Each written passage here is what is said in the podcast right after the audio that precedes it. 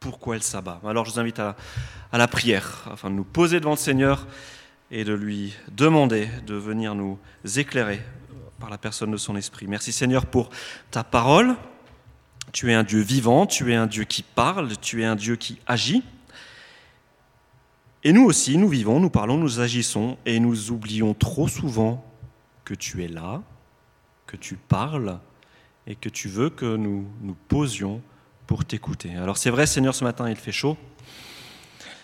Donne-nous, Seigneur, de pouvoir nous mettre à, ton écoute, que ton esprit nous parle et nous rafraîchisse. Amen.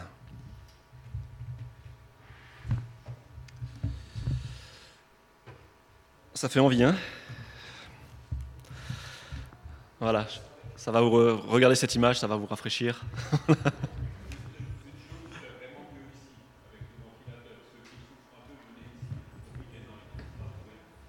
vous vous levez, vous vous déplacez, il n'y a aucun souci, vraiment, euh, voilà.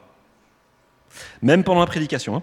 Alors, au milieu de nos dix commandements euh, se trouve un commandement le quatrième, un commandement un petit peu particulier, un commandement qui exige que chaque semaine, nous prenions un jour de congé.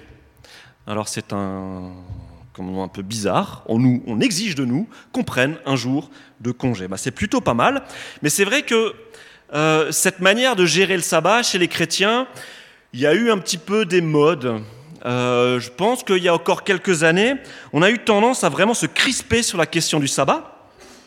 Et les chrétiens ont eu tendance à se comporter quand même un petit peu comme des pharisiens, euh, qui regardaient de travers tous ceux qui le dimanche ne respectaient pas le sabbat euh, de manière convenable. Hein. On imagine, enfin on les voit bien, ces chrétiens, derrière leur volet fermé, en train de regarder le jardin du voisin et en train de dire Hé Marinette, t'as vu Marinette? Il y a le voisin, il est en train de désherber ses plates-bandes de fraises là. C'est dimanche après-midi Yo, mais on respecte plus rien, hein ça, c'était un petit peu la manière de, concevoir le sabbat il y a encore quelques années. Est-ce que c'est bien ou pas, ça se discute? En tout cas, aujourd'hui, en revanche, dans la lignée de ce que Daniel a dit, j'ai plutôt l'impression que le sabbat a plutôt tendance à être négligé. On sent que ce jour chômé ne plaît pas à notre société, à notre société de consommation, qui aimerait bien ramener ce jour de la semaine euh, un petit peu rebelle et anticonformiste à la raison, la société de consommation aimerait bien éduquer le dimanche, lui faire la raie au milieu, lui mettre une cravate et l'envoyer au boulot. Bah oui, parce qu'un jour où les Français ne travaillent pas, eh ben ça coûte. Ça coûte, on pourrait ouvrir les magasins, on pourrait vendre plein de choses. Et on sent bien que cette pression de la société, de la société de consommation, on la sent, ça pousse, il faut être productif et on a plus en plus de mal à s'arrêter. Alors récemment, j'ai lu un article d'un pasteur qui s'appelle Antoine Nuis. Vous l'avez peut-être lu, c'était dans Christ seul, vous savez, ce, journal des, des, églises ménonites.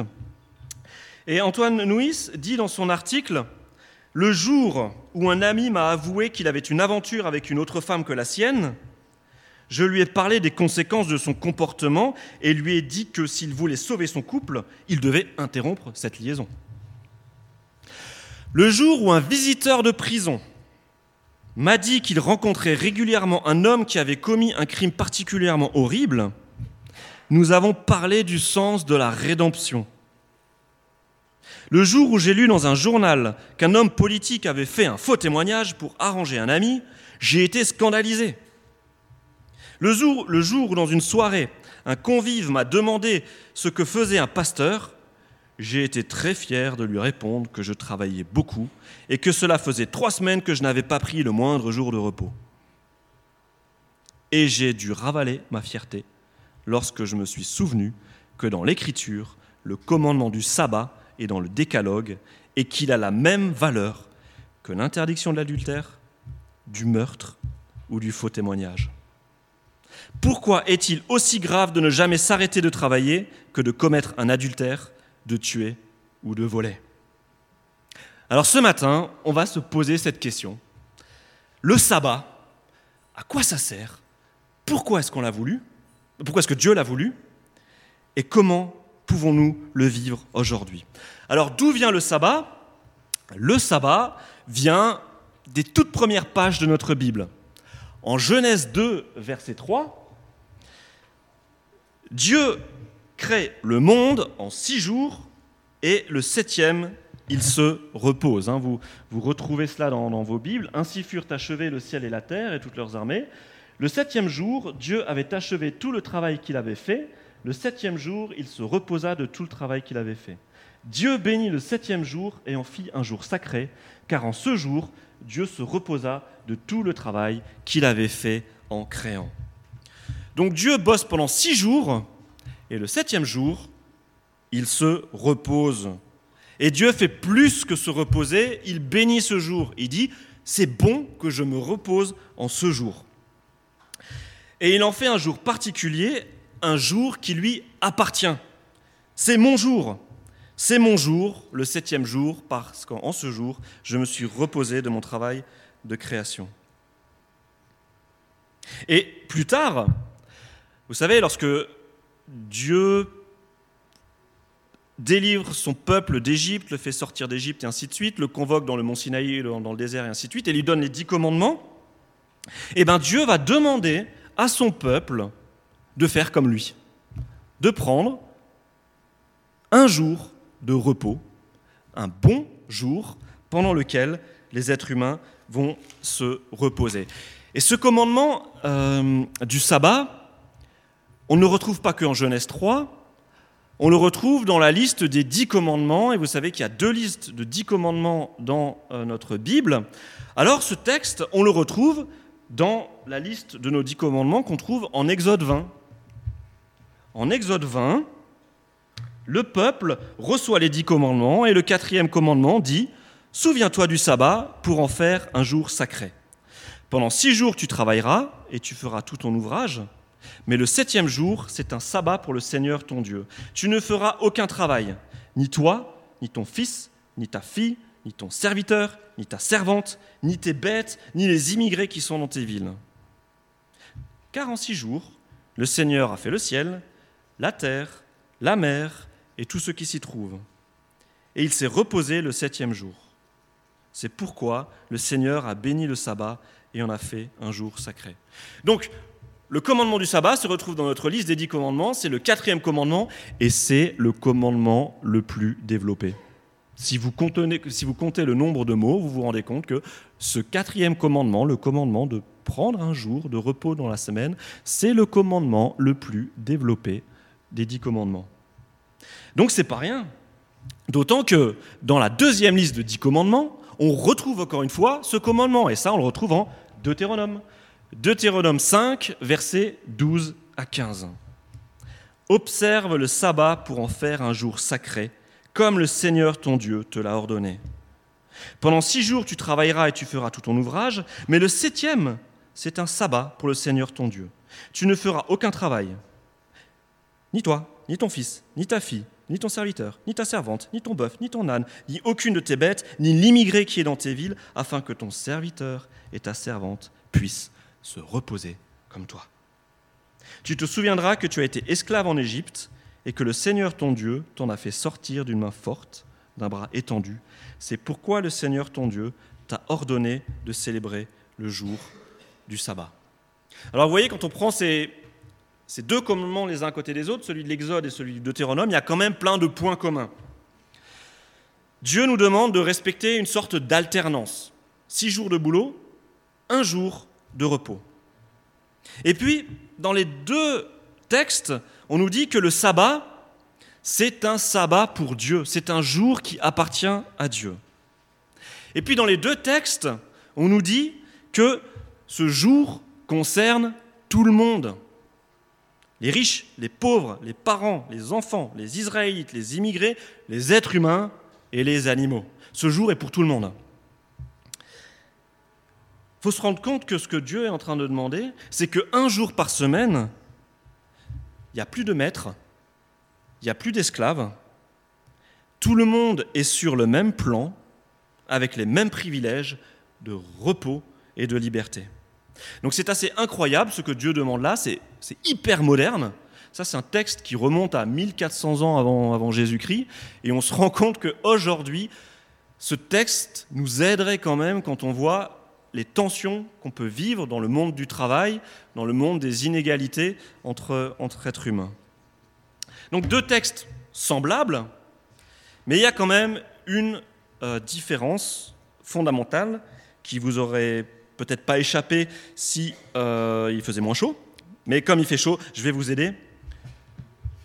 On se rend compte qu'entre Exode et Deutéronome, il y a une différence fondamentale, c'est dans la raison de ce, sabbat. Pourquoi est-ce que Dieu demande le sabbat?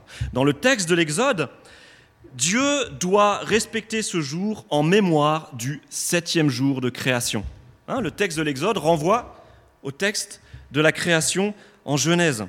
Parce que Dieu s'est octroyé ce jour de repos béni, alors il encourage les êtres humains à faire de même.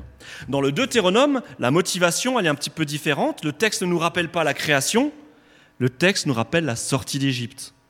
Et le sabbat, dans cette deuxième liste de commandements du Deutéronome, la raison, c'est que le sabbat, c'est une libération.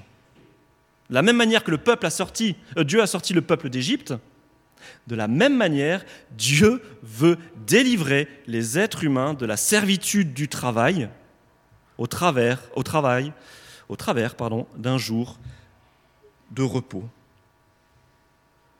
Et c'est vrai que Dieu, lorsqu'il donne des commandements, il ne nous demande pas d'appliquer bêtement des commandements hein, pour lui faire plaisir. Dieu demande à ce que nous comprenions ces commandements. Et pourquoi est-ce que Dieu nous demande de comprendre ces commandements? Eh bien, c'est simplement parce que euh, Dieu, ce qui lui fait plaisir, c'est quand on vit selon ses commandements, en les ayant intégrés, et lorsque l'envie de vivre ces commandements, ça vient de l'intérieur des êtres humains et ça vient du cœur. Alors ce que j'aimerais que nous puissions faire ce matin, c'est que nous puissions essayer de comprendre pourquoi est-ce que le Seigneur demande à ce que nous respections un temps de sabbat. La première des raisons pour laquelle Dieu nous demande de respecter un temps de sabbat, eh ben c'est parce que le sabbat, c'est un temps de repos et c'est le temps du repos de Dieu, et Dieu nous demande de faire comme lui. Lorsque on a lu le texte de la création tout à l'heure, hein, on a vu que Dieu, au bout de sept jours, il se repose.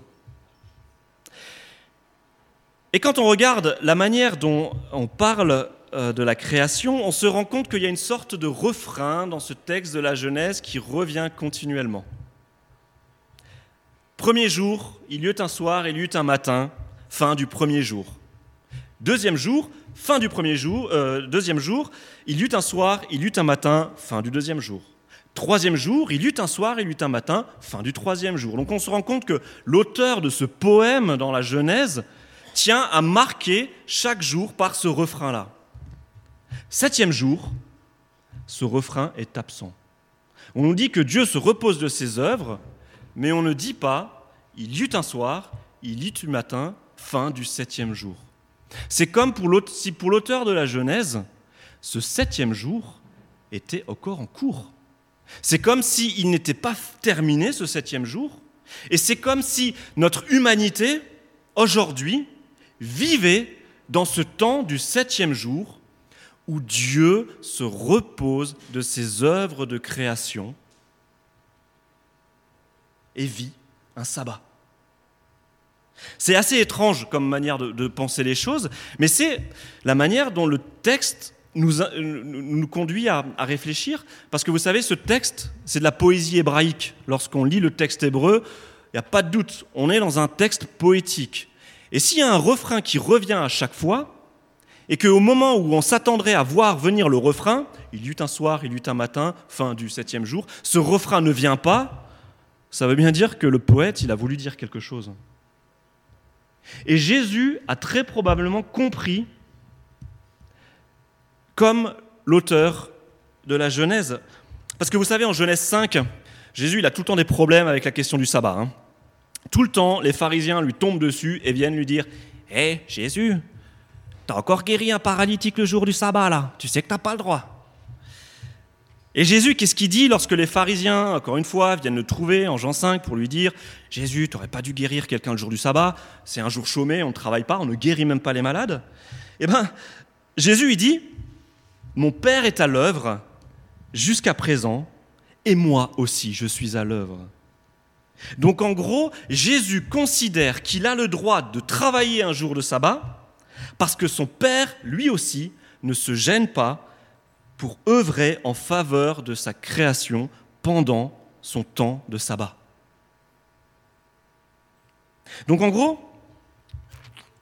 si on comprend bien ce texte de la Genèse, nous sommes dans ce septième jour. Nous sommes dans ce temps de sabbat de Dieu. Nous sommes dans ce temps de repos pour Dieu. Et ce temps de repos, c'est un temps que Dieu bénit particulièrement. Donc au début de notre Bible, on a un texte qui nous dit, waouh, c'est génial, Dieu crée la création, et le septième jour, il ouvre une ère dans laquelle il veut vivre un temps de sabbat, un temps de repos et un temps particulièrement béni qu'il veut vivre avec ses créatures.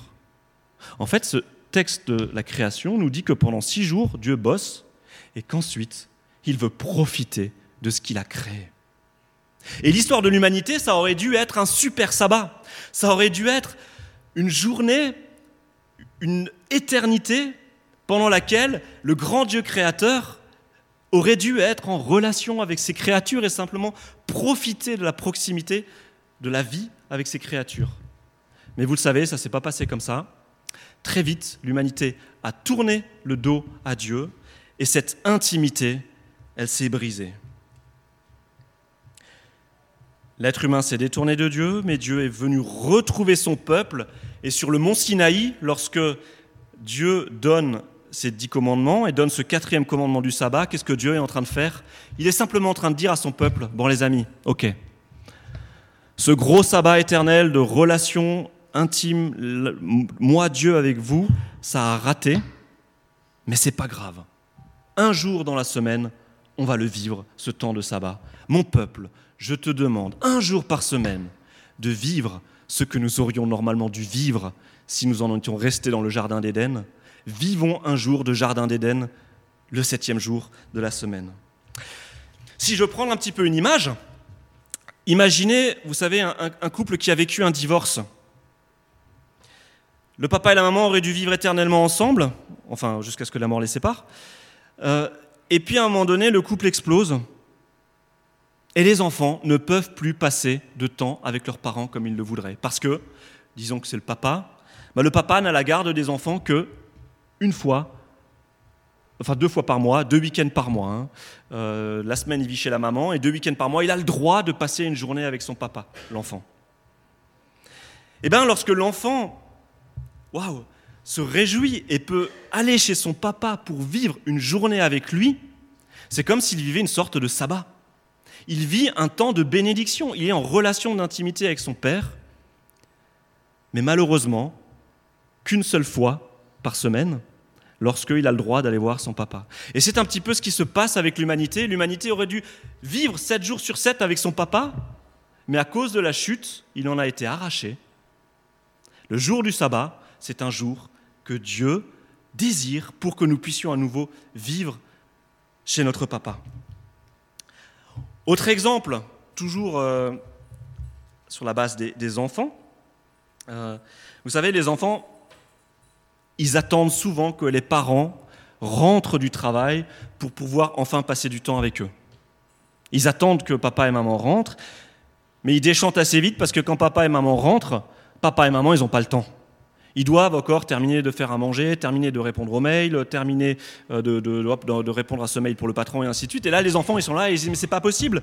Euh, mon papa, il est à la maison et j'ai même pas de temps avec lui. Ce que désire un enfant, c'est de vivre un temps de sabbat avec son papa, vivre un temps d'intimité et de relation. L'enfant demande simplement que ses parents, une fois de temps en temps dans la journée, passent en mode sabbat. Je me pose et je prends un temps de relation avec mes enfants. Le sabbat, c'est ça. Le sabbat, c'est Dieu qui se repose, qui prend du temps pour être en relation avec nous. Ça aurait dû durer éternellement. À cause de la chute, ça ne dure pas éternellement, mais dans sa grâce, Dieu nous permet, une fois par semaine, de retrouver cette relation avec lui. Donc ça, c'est le sabbat, repos de Dieu.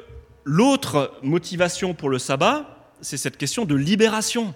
On a vu dans le texte du Deutéronome que Dieu, par ce jour du sabbat, veut délivrer son peuple de l'esclavage du travail. Parce que, vous le savez, très rapidement, le travail qui devait être une bénédiction, ça devient assez vite un esclavage. Soit parce que je deviens esclave de mon travail, lorsque mon travail devient ma raison d'être, lorsqu'il devient l'idole vers laquelle je me tourne pour assurer ma subsistance. Mais le travail peut aussi devenir un esclavage pour d'autres personnes. Du temps du peuple d'Israël, l'esclavagisme existait, mais aujourd'hui, encore beaucoup de nos objets que nous portons sur nous, nos t-shirts, nos montres, nos téléphones, sont fabriqués dans des endroits du monde où les personnes sont exploitées comme des, esclaves. Parfois même, ce sont des enfants qui travaillent. Donc on voit comment le travail peut très rapidement devenir un esclavage. Et puis, voilà, si, je ressors mon téléphone portable, le téléphone portable, c'est une magnifique invention, une magnifique invention pour les patrons. Grâce à ça, voilà, je ne sais pas si votre patron vous a fait le, coup, euh, il vient vous trouver et il vous dit tiens, je t'offre le dernier smartphone dernier cri. Tu vas voir, c'est génial avec ça, tu peux surfer sur Internet, tu peux envoyer des SMS, ainsi de suite. Mais le patron, qu'est-ce qu'il a en tête? Eh bien, il a en tête de pouvoir avoir un petit fil avec lequel il va rester en contact tout le temps avec ses employés. Et si le dimanche matin, le patron il a une question, eh bien, le patron il prend le téléphone et il sait que son ouvrier il est joignable parce que il a un téléphone. Et si jamais on ne répond pas au téléphone le lundi matin, le patron il dit mais pourquoi tu n'as pas répondu hier? Donc vous voyez comment est-ce que très rapidement nous pouvons retomber dans un esclavage du travail. Et Antoine Nuis, dans son article, il dit la chose suivante, et là je rejoins ce que Daniel a dit tout à l'heure, la contemplation et le repos sont des contestations des valeurs de notre temps. L'idéologie de notre monde est comme un gaz incolore, inodore et sans saveur. Je répète, hein, parce qu'il fait chaud. L'idéologie de notre monde est comme un gaz incolore, inodore et sans saveur. On l'inhale sans s'en apercevoir. Progressivement, on se laisse façonner par la pensée dominante qui nous fait croire que la valeur d'un individu est proportionnelle à sa surface financière à la notoriété de son travail, à la qualité de son carnet d'adresses et au nombre de personnes qui le reconnaissent. Le sabbat remet en question cette logique. Comme le disait le rabbin Joseph Telouchkin, celui, ce qui fonde la théologie du sabbat, c'est la notion révolutionnaire que l'être humain est digne de considération même lorsqu'il ne travaille pas et ne produit pas. Mes amis, il y a une idéologie qui passe dans nos sociétés, qui n'a pas de saveur, qui n'a pas d'odeur, et qui nous laisse à penser que si je ne produis pas, si je ne gagne pas bien ma vie, alors je n'ai pas de valeur. Le sabbat nous dit, ben non, tu vas t'arrêter de travailler une fois par semaine, et tu vas réaliser que Dieu, pendant ce jour-là, il est à l'œuvre tu as de la valeur parce que tu as de la valeur aux yeux de Dieu, et non pas parce que tu produis ou parce que tu es riche. Et ça, c'est dans notre Bible, dès les premières pages de notre Bible, et je trouve ça vraiment génial. Et nous avons besoin aujourd'hui de nous rendre compte de ces travers dans lesquels on a parfois tendance à tomber. Alors une autre chose euh, qui est forte euh, avec le sabbat, alors je ne vais pas développer parce qu'il fait chaud, je vais vous perdre. Euh, je vais juste vous dire que dans la lettre de nouvelles de l'Église, je vais vous envoyer ma prédication, comme ça vous pourrez la relire tranquillement devant chez vous quand il fera plus frais. Je voulais simplement vous dire que le sabbat, c'est aussi un signe d'appartenance. Si le Seigneur demande à son peuple d'observer le sabbat, et il le dit par exemple dans un texte comme celui de Exode 31 que vous lirez à la maison, il dit, voilà, tu vas observer le sabbat et ce sera un signe que tu m'appartiens. Et oui, le peuple d'Israël est un peuple qui appartient à Dieu. Et Dieu montre que ce peuple lui appartient en lui demandant de respecter un jour de repos par semaine. Partout ailleurs sur la planète, les autres peuples ne respectaient pas ce jour de repos. Le peuple de Dieu est le peuple qui, une fois par semaine, arrête de produire et fait confiance à son Dieu pour sa survie, pour sa valeur et pour ce qui va remplir le frigo. Et j'ai envie de dire, mais ça c'est encore d'actualité pour nous aujourd'hui. Parce que qu'est-ce que c'est qu'un chrétien? Un chrétien, c'est quelqu'un qui fait confiance à Dieu. Est-ce que nous appartenons vraiment à Dieu? Est-ce que nous faisons vraiment confiance à Dieu quand nous n'arrivons pas à nous poser au moins une fois par semaine pour arrêter de produire et pour faire confiance à Dieu, pour remplir notre frigo, pour prendre soin de notre santé et pour nous donner ce dont nous avons besoin sans que nous, nous inquiétions Je nous pose la question. Hein. enfin, le sabbat, c'est un temps de grâce. Le sabbat, c'est un temps de grâce. Là, on a parcouru des textes de l'Ancien Testament et on a vu la, pensée de l'Ancien Testament sur le sabbat. Mais que dit le Christ sur ce sabbat? Eh bien, Jésus, il avait des idées assez claires sur le sabbat. Et ce qu'on peut dire, c'est qu'il a choqué les juifs pieux de son temps, notre ami Jésus. Est-ce que Jésus est venu abolir le sabbat? En tout cas, on voit qu'il a pris d'énormes libertés avec le sabbat. Voilà, réfléchissons un petit peu. Si Jésus avait respecté la compréhension du sabbat de son époque, il n'aurait fait aucune guérison ce jour-là. Hein. si Jésus était venu pour respecter de manière scrupuleuse le sabbat, il n'aurait fait aucune guérison le jour du sabbat. Si en revanche il avait méprisé le jour du sabbat, en en faisant un jour comme les autres, alors normalement, d'après les statistiques, les guérisons auraient dû être un petit peu réparties tous les jours de la semaine, lundi, mardi, mercredi, jeudi, vendredi, samedi comme dimanche. Mais que fait Jésus? Eh bien, dans les évangiles, c'est plus de la moitié des guérisons qui ont lieu un jour de sabbat. Jésus prend un malin plaisir à guérir spécialement les jours de sabbat. Eh bien, pourquoi? Eh bien, parce que pour Jésus, le jour du sabbat, c'est un jour de grâce. C'est le jour particulier où on veut vivre la grâce. Alors Jésus ne se gêne pas pour partager cette grâce avec ses frères et ses sœurs en ce jour-là. Le sabbat, c'est le jour où Dieu fait grâce. Mais depuis Jésus, Dieu ne fait plus grâce qu'une fois par semaine. C'est sept jours sur sept que Dieu fait grâce depuis que Christ est venu. La grâce, elle est accessible à tout moment. Alors normalement, ça devrait être sabbat tous les jours. Tiens, comme c'est marrant, on revient à ce texte de la Genèse qui nous laisse penser que nous sommes dans ce septième jour. On a dit qu'en Jean 5, Jésus avait probablement compris le texte de la Genèse de cette manière-là. Et bien on a un autre bonhomme, c'est l'auteur de, l'Épître aux Hébreux. Alors je suis désolé, c'est écrit un petit peu petit. Mais en Hébreux 4, si vous voulez lire ce texte tranquillement à la maison, et je vous enverrai la prédication, on se rend compte que pour l'auteur de l'Épître aux Hébreux, nous sommes dans le temps du sabbat de Dieu. Nous sommes dans le temps du repos de Dieu. Nous sommes dans le septième jour. Et ça, voilà, je, vous le lis. En effet, nous qui sommes venus à la foi, nous entrons dans le repos dont il a dit J'ai donc juré dans ma colère, en aucun cas ils n'entreront dans mon repos. Ces œuvres étaient cependant faites depuis la fondation du monde.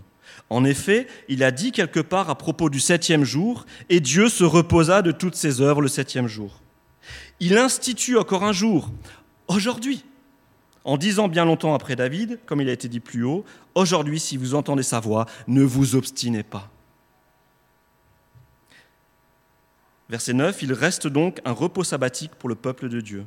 Car celui qui est entré dans son repos se repose aussi de ses œuvres, comme Dieu des siennes. Alors souvent, on lit ce texte en se disant, mais Dieu, euh, l'auteur de l'Épître aux Hébreux est en train de nous, nous, parler, du, repos céleste, hein, lorsque au paradis on se reposera et ainsi de suite. Mais non, si je lis bien le texte, L'auteur de l'Épître aux Hébreux est en train de me dire que parce que Christ est venu, nous sommes rentrés dans le temps de la grâce qui dure 24 heures sur 24, 7 jours sur 7. Nous sommes entrés dans le sabbat de Dieu. Ce septième jour de la création prend enfin tout son sens. Oui, enfin, grâce à Christ, je peux vivre ce septième jour, ce jour de grâce, tous les jours de ma vie. Et ça, c'est assez dingue. Hein. Moi, je trouve ça assez dingue. Lorsque nous suivons Christ, lorsque nous acceptons sa grâce, c'est tous les jours sabbat. C'est tous les jours sabbat. C'est tous les jours un temps de grâce. Alors voilà, derrière moi, je récapitule un petit peu euh, les différents aspects du sabbat. Et pour conclure, j'aimerais vous dire, oui, le chrétien doit respecter le sabbat. Mais quel sabbat? Le sabbat qui dure 7 jours sur 7, 24 heures sur 24. Le sabbat qui est jour de grâce. Parce que le Seigneur nous a fait grâce et nous pouvons vivre cette grâce à chaque instant. Mais c'est vrai que si ce matin je vous dis c'est tous les jours sabbat, certains vont dire bon bah j'arrête de bosser, et d'autres vont dire oui enfin si c'est tous les jours sabbat c'est jamais sabbat. Hein. Euh, voilà, il faut bien de temps en temps marquer des temps d'alternance. Et ça c'est vrai. Oui nous voulons vivre ce temps de grâce 7 jours sur 7, mais il faut être réaliste. Si nous n'arrêtons pas un jour par semaine, alors cette grâce, on ne la vit pas. On bosse, on bosse, on bosse, on s'arrête jamais, on prend jamais de temps pour nous poser devant le Seigneur. Et là, je reprends cet article de Antoine Nouis qui nous dit Puisque la tradition chrétienne a institué le dimanche comme un jour de sabbat, eh ben nous sommes invités à revisiter la façon dont nous habitons nos dimanches pour en faire des jours de grâce. Hein? Comment est-ce qu'on fait de nos dimanches des jours de grâce? Si nous sommes épuisés par notre semaine, que le dimanche soit un vrai jour de repos, mais que ce soit surtout un jour où nous nous recentrons sur l'essentiel, où nous prenons des temps de méditation, de gratitude, le temps de se faire des cadeaux, des visites, des surprises, nous dire des mots d'amour, partager des témoignages de reconnaissance. Oui, mes amis, je crois qu'il est bon de revisiter nos sabbats et que nos dimanches, que nos temps de sabbat soient vraiment des jours de grâce. Comment ce dimanche peut-il redevenir un, jour de grâce? Alors voilà, je vous donne cette petite liste de questions que vous pouvez emmener chez vous, vous pouvez les noter, ou alors vous recevrez aussi cette titre de, questions dans la lettre de nouvelles de l'Église. Si vous, n'avez pas, vous ne recevez pas les mails, venez me voir. Et je vous invite à vous poser ces questions-là dans votre temps de méditation de la parole quotidien. Posez-vous ces questions. Suis-je encore le maître de mon travail ou me domine-t-il? Est-ce que je vis encore des temps d'alternance? Travail, sabbat, action, repos, préoccupation, confiance totale en Dieu. Mes jours de congé sont-ils de vrais sabbats? Comment aménager mon dimanche pour en faire un vrai jour de sabbat? Comment aménager mes vacances, mes semaines, pour y inclure des temps de vrai sabbat, temps de grâce avec Dieu, grâce pour les autres et grâce pour moi? Voilà, maintenant c'est à vous de travailler. J'ai transpiré, vous aussi. Mais cette semaine, quand il fera plus frais, prenez ces questions à la maison. C'est une grâce de pouvoir vivre des temps de sabbat, que nous puissions entrer dans ce temps du repos de Dieu. Je vais prier pour terminer. Merci Seigneur pour ton amour.